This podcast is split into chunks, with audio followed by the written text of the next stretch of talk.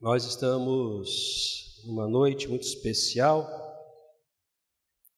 celebrando a memória, os ensinos, os exemplos de Jesus Cristo, nosso Senhor e Salvador. Nós já participamos dos elementos que simbolizam o corpo e o sangue de Jesus e nesse tempo de culto que nós estamos, na verdade, fazendo, é anunciando a morte de Jesus Cristo até que ele venha, através de tudo que está sendo feito, das ministrações de louvor, das orações, mais uma vez eu repito, desse tempo de comunhão, através dos elementos que representam o Senhor Jesus, mas nós gostaríamos de também conversar com os irmãos ainda sobre a morte de Jesus Cristo. E nós escolhemos como tema da nossa conversa com os irmãos hoje o seguinte: por que Jesus teve que morrer em uma cruz? Isso pode parecer muito óbvio, né? Para nós, para nós que já caminhamos com Jesus Cristo, ou não, ou não. Por que Jesus teve que morrer em uma cruz? Eu queria te convidar a abrir a Bíblia na primeira carta do apóstolo São Paulo, nosso irmão em Cristo Jesus, aos Coríntios, capítulo 15. Nós vamos ler do verso 1 ao verso 4, assim mesmo sentados. Primeira carta do nosso irmão apóstolo São Paulo, aos Coríntios, capítulo 15, versos do 1 ao 4, versos do 1 ao 4. Irmãos, lembro-vos do evangelho que vos anunciei, o qual também recebestes e no qual estáis firmes. Por meio dele também sois salvos, se retiverdes com firmeza a mensagem, tal como a anunciei a vós a não ser que tenhais crido inutilmente, porque primeiro vos entreguei o que também recebi. Cristo morreu pelos nossos pecados, segundo as Escrituras, e foi sepultado e ressuscitou ao terceiro dia, segundo as Escrituras. Palavra do Senhor. Vamos orar mais uma vez. Pai, e toda bondade, graça e consolação. Nós já cantamos, já ofertamos, já participamos dos elementos que representam o sangue e o corpo de Jesus. Estamos colocando as nossas questões em oração diante do Senhor, e nesse tempo nós queremos receber do Senhor, por misericórdia, a palavra que o Senhor tem para nós, para que sejamos edificados, consolados, confortados e animados, mas também para que haja salvação e libertação. É a nossa oração em nome de Jesus. Amém, Senhor, e amém. Porque Cristo morreu, teve que morrer em uma cruz. O capítulo 15 da carta do apóstolo São Paulo à igreja de Corinto trata especificamente da ressurreição de Jesus Cristo. E é óbvio que para haver ressurreição é preciso haver morte. Então, por extensão, o capítulo também faz menção, como nós acabamos de ler, da morte de Jesus Cristo, conforme o registro dos evangelhos. Por que Paulo enfatiza isso? Porque Paulo diz, conforme o evangelho, conforme o evangelho. Toda carta, sem exceção, toda carta, ela é direcionada a uma igreja que está passando por muitas influências profanas, muitas informações erradas a respeito da pessoa de Jesus Cristo, particularmente da pessoa de Jesus Cristo. Uma das informações é que não havia a menor possibilidade de uma ressurreição física.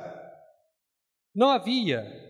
É claro que esse não era o ensinamento da igreja, era o ensinamento de uma escola filosófica que acompanhava a igreja e já estava entrando dentro da igreja e informando aquelas pessoas que não havia a menor possibilidade de uma ressurreição física. E há uma explicação para isso. Eles explicavam isso. Eles diziam o seguinte: a matéria e o corpo é a matéria, é má. É má. Então, Deus, em Cristo Jesus, não poderia ressuscitar, porque ele estaria retornando a um estado onde a matéria seria má. Então, o que sobrava? Sobrava uma ressurreição espiritual. O que eles ensinavam é que a ressurreição era do espírito. Paulo combate veementemente essa doutrina herética. Paulo diz: não, eles estão equivocados. O Evangelho nos mostra, e o Evangelho era o documento que a igreja tinha, era o documento que legitimava a pessoa de Jesus, as obras de Jesus, os ensinamentos de Jesus, era o documento que estava na, na, na base de crença, de fé da igreja. Paulo diz: o evangelho que vocês ouviram, no qual vocês acreditaram, diz que de fato ele ressuscitou fisicamente, em corpo. Então, essa questão de dizer que a matéria é má, que o corpo é mau, isso é historinha, isso é balela, não acreditem nisso. Porém, porém, a ênfase está na morte, não na ressurreição. A, o argumento a respeito da ressurreição é apenas um argumento pedagógico, é apenas uma instrução doutrinária. E como eu disse, para haver ressurreição é preciso haver morte. Então, quando Paulo diz, ele de fato ressuscitou, Paulo está dizendo que também, conforme os evangelhos, ele morreu. Ele morreu para depois ressuscitar. E aí, muito provavelmente, aqueles irmãos de Corinto tenham feito essa pergunta para Paulo, e muito provavelmente muitos de nós, na nossa caminhada, tenhamos encontrado pessoas que tenham feito a mesma pergunta, mas afinal de contas, por que Jesus morreu em uma cruz? Ele poderia ter morrido de morte natural. Ele poderia ter morrido por apedrejamento. Isso era muito comum naquela época. Era uma forma de morte também. Ele poderia ter morrido como mártir, talvez entregue aos leões para ser comido vivo, como muitos cristãos foram. Enfim, ele poderia ter morrido de qualquer outra forma. Por que a cruz? Por que a cruz? No primeiro momento, a gente entende que quaisquer dessas outras mortes não traduz o significado real da morte de Jesus. Não traduz o significado real da morte de nosso Senhor e Salvador Jesus Cristo. Qualquer outro tipo de morte seria apenas mais uma morte na história da humanidade, em função, talvez, da incompreensão da pessoa e da mensagem de Jesus, em função, talvez, do ódio dos religiosos, em função talvez da perseguição de Roma, que matava os cristãos a seu bel prazer, para as suas festividades, para a sua alegria, mas não traduziria o verdadeiro significado da morte de Jesus. Então, por quê? Porque ele morreu em uma cruz, porque ele teve que morrer em uma cruz. Primeiro motivo, porque somos pecadores. Falar sobre pecado para as pessoas talvez seja ah, um grande desafio, porque é um discurso que ainda tem muito valor dentro da igreja e conhece perfeitamente o significado dessa expressão pecado. Mas em uma sociedade que vive sendo administrada pela busca intensa do prazer, tornando a busca do prazer o objetivo da melhoria de vida ou do bem-estar, talvez isso não tenha nenhum significado. Mas é preciso entender e é preciso que todos entendamos isso, inclusive aqueles que talvez não aceitem a ideia da possibilidade do pecado, que a não compreensão ou a não aceitação não invalida o fato. Não invalida o fato. Apenas cria um bloqueio na aceitação da libertação e sustenta a escravidão. As coisas não funcionam dessa forma. Se eu creio, existe. Se eu não creio, não existe. Não é assim que funciona. Não é dessa maneira. O fato de eu não acreditar, de eu não aceitar, não significa que o pecado não seja uma realidade presente em nossas vidas cotidianamente. Então, o primeiro motivo pelo qual ele teve que morrer na cruz é porque nós somos pecadores. Mas afinal de contas, pastor, já que o senhor está enfatizando tanto o fato de que o pecado existe, independente de eu acreditar na existência dele ou aceitar ou não, o que é o pecado? O que é o pecado?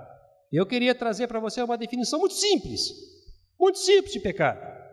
O pecado é tudo aquilo que nos separa de Deus.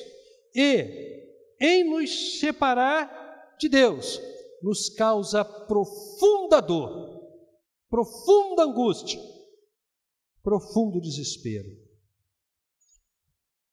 Talvez a sua angústia não seja exclusivamente pelo seu problema familiar. Talvez a sua ansiedade não seja exclusivamente pelo seu problema de saúde. Talvez a sua preocupação exagerada, a sua depressão, não seja exclusivamente ocasionado por alguma situação desagradável em sua, sua vida. A coisa é muito mais profunda, é muito mais significativa. Por trás de todas essas tensões, de todas essas questões, existe uma separação de Deus, um afastamento de Deus, que é a fonte de alegria, a fonte de libertação, a fonte de cura, a fonte de salvação. Quanto mais distantes nós estamos de Deus, mais propensos ao mal nós ficamos. Então, o pecado é aquilo que te separa ou nos separa de Deus. E em nos separando, nos causa grandes males na vida. Pense sobre isso. Pense sobre isso. Porque aquilo que você está passando hoje, ou está sofrendo hoje, ou está sentindo hoje, pode ter origem no pecado, o pecado é a fonte de todos os males. Quanto mais, repito, nós nos afastamos de Deus, mais propensos aos males nós estamos. Por conta disso, o pecado é alguma coisa que exige extrema punição. Paulo escrevendo aos irmãos em Roma, no seu documento da sua carta, no capítulo 6, no versículo 23, ele inicia com a seguinte proposição: o salário do pecado é a morte. A morte pelo pecado, pela prática pecaminosa, deliberada, voluntária, prazerosa é a morte sobre todos os aspectos, morte física, morte espiritual e morte eterna. Nós, todos nós, a humanidade toda, deveria estar na cruz. Porque a humanidade toda pecou. Eu pequei, você pecou, nós pecamos. E o nosso salário era a morte. Mas Deus, com o seu profundo amor, olhando para todos nós e nos vendo numa situação de morte, de inclinação para a morte eterna, que é a separação eterna do homem de Deus, nos amou profunda e significativamente e mandou Jesus Cristo para morrer em uma cruz pelos nossos pecados. Por isso estamos aqui vivos.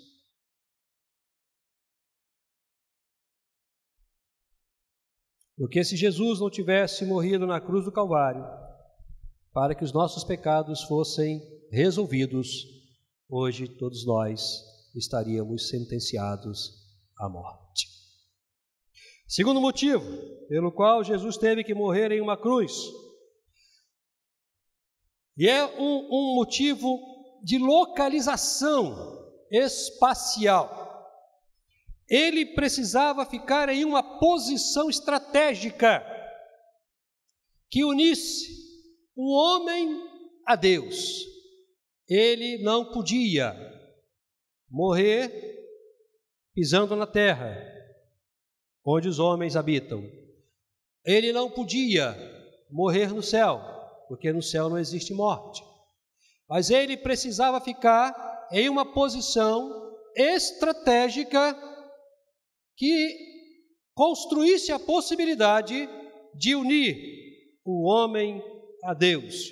E apenas levantado da terra e debaixo do céu, ele poderia resolver os problemas dos nossos pecados, por isso ele ficou pendurado na cruz do Calvário. Não poderia ser diferente. Não poderia ser diferente. Por fim, Jesus morreu em uma cruz para que nossos pecados fossem perdoados.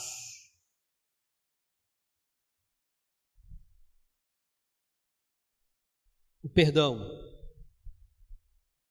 é algo que se torna possível a partir de um sacrifício.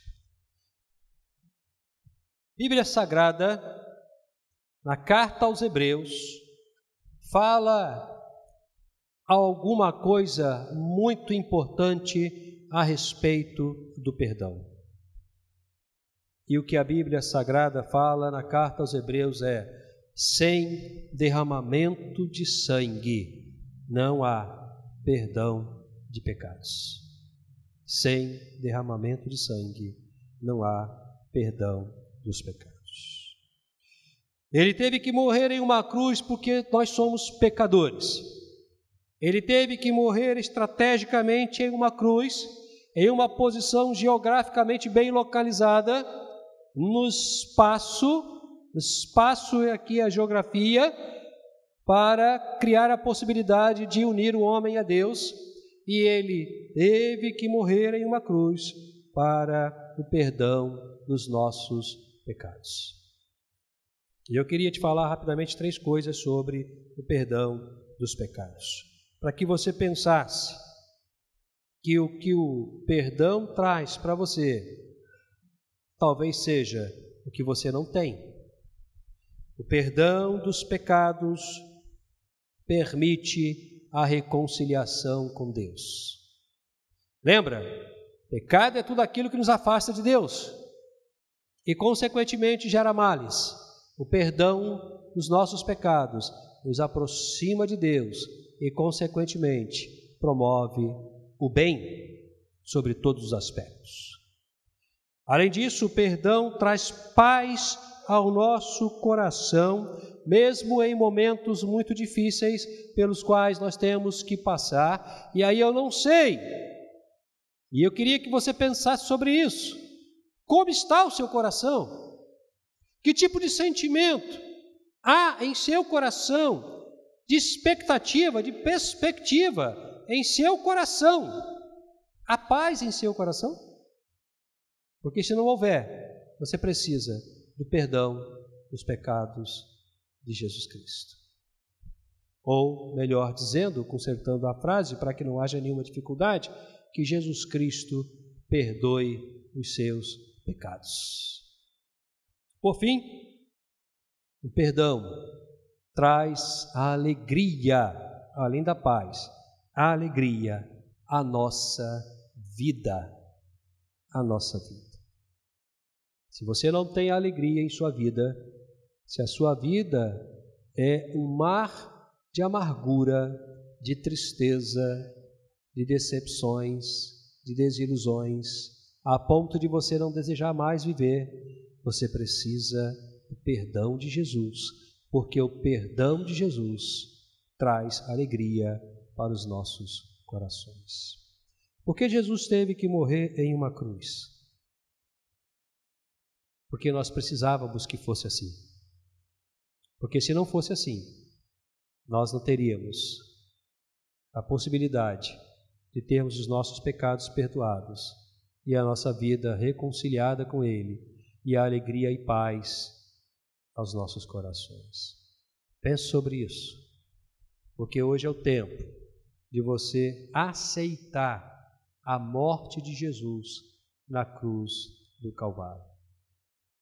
Eu não sei se todos aqui são crentes, alguns rostos que eu não conheço, mas eu queria te convidar ah, se você não aceitou Cristo como Salvador, se você ainda não entendeu e não recebeu o perdão de Jesus Cristo, que morreu na cruz do Calvário por mim e por você, esse é o tempo de você entregar a vida para Jesus.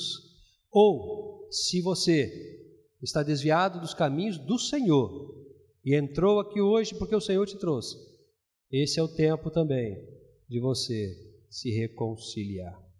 À minha direita, nós temos alguém para ou entregar a vida para Cristo ou para se reconciliar com Jesus Cristo.